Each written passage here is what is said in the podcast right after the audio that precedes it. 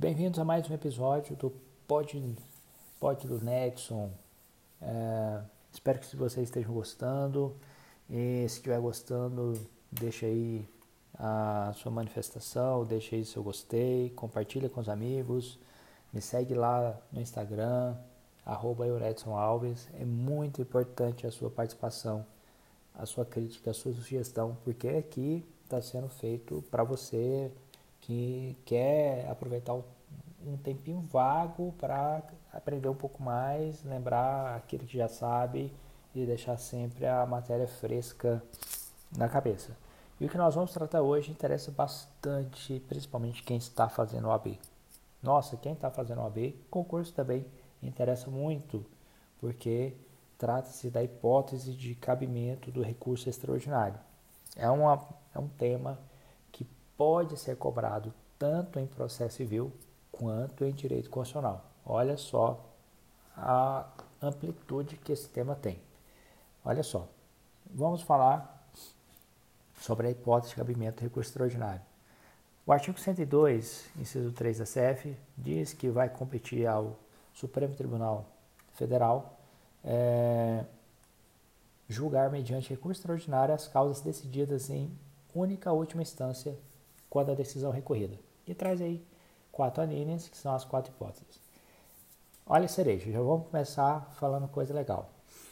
Lá no recurso especial, é, você vai ver que não cabe recurso especial contra a decisão oriunda de colégio recursal, tá?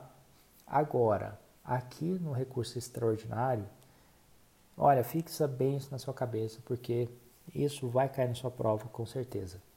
O examinador vai perguntar: contra a decisão de colégio ou turma recursal do juizado especial, cabe recurso extraordinário? Você vai marcar sim. Por quê?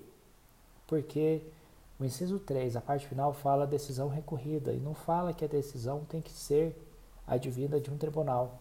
Então, cabe recurso extraordinário contra a decisão oriunda de colégio ou turma recursal, tá? E por que, que não vai caber é, recurso especial contra decisão de colégio recursal lá do recurso especial?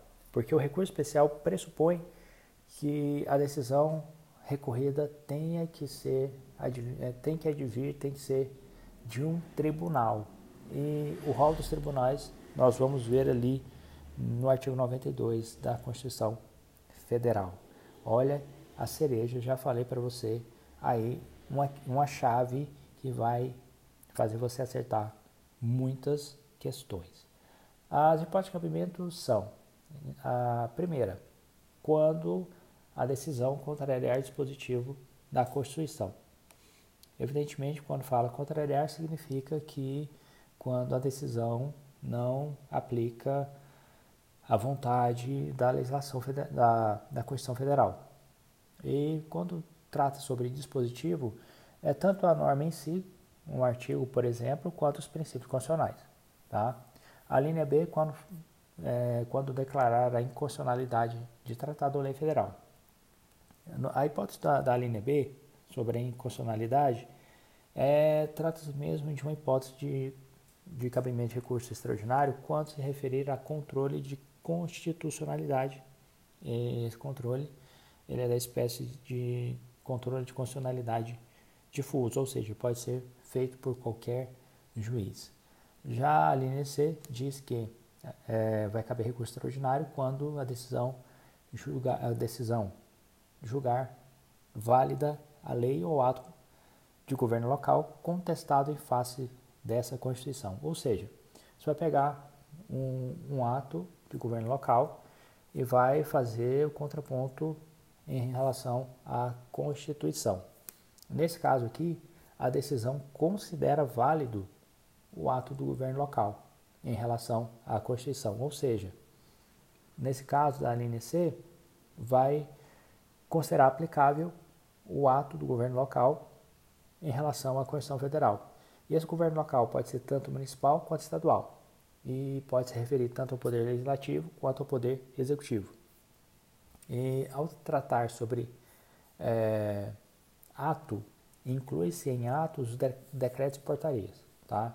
Então é dizer, é dizer, é dizer claramente que um decreto ele se sobrepõe à Constituição Federal. É uma hipótese de cabimento de recurso extraordinário.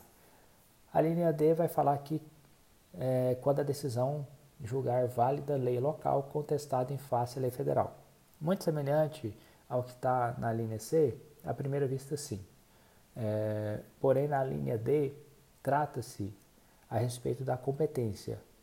A competência para legislar sobre determinado, é, determinado assunto, determinada matéria. Então, a linha D vai caber recurso extraordinário para decidir esse conflito de competência. Ou seja, qual, qual ente que é o competente para regular determinada matéria.